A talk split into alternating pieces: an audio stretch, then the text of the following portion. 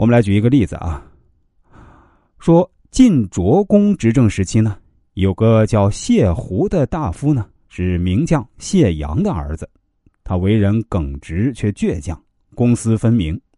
晋国大夫赵简子和他关系非常好，也非常信任他。谢胡有个爱妾叫知英，长得是如花似玉，楚楚动人，深得谢胡的喜爱。可是有一次啊，有人告诉谢胡说，他的家臣邢伯柳和知英私通。谢胡查明真相情况以后呢，把这两个人痛打了一顿，双双赶出了谢府。后来呢，赵简子领地的国相职位空缺。赵简子啊，就想让谢胡帮他推荐一个精明能干、尽心职守的国相。他想了半天啊，觉得只有他原来的家臣邢伯柳还比较合适，于是呢，就向赵简子推荐了他。赵简子找到邢伯柳后呢，就任命他为自己的国相。邢伯柳啊，果然把赵国领地治理得井井有条。赵简子十分满意，夸奖他说：“你真是一个好国相啊！谢将军果然没看错人呢。”谢伯柳这才知道是谢胡推荐了自己，出于感激呢，邢伯柳决定去拜访谢胡，感谢他不计前嫌举荐自己。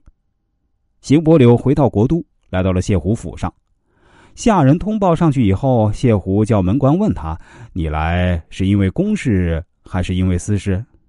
邢伯柳向着府中谢胡住的地方遥遥作揖说：“我今天来府上是专门负荆请罪而来。”邢伯柳早年投靠谢胡将军，蒙将军厚爱，让我受益匪浅。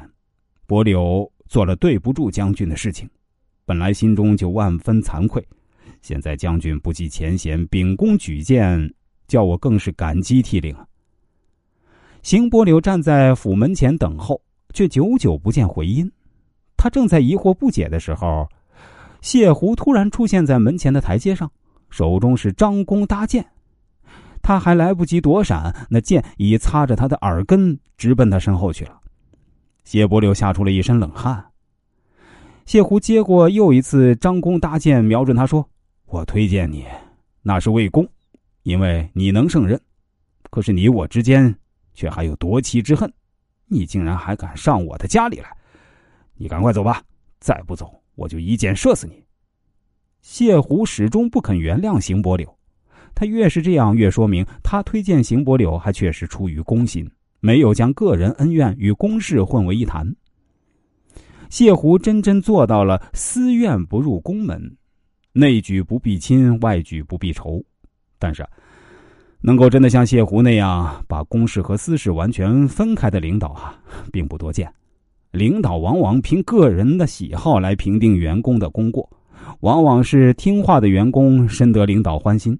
而曾经出言顶撞或在某一方面得罪了领导人呢，最终是得不到重用。公私不分是管理的大忌啊。优秀的领导会非常注意这一点，从而使自己的事业更上一层楼。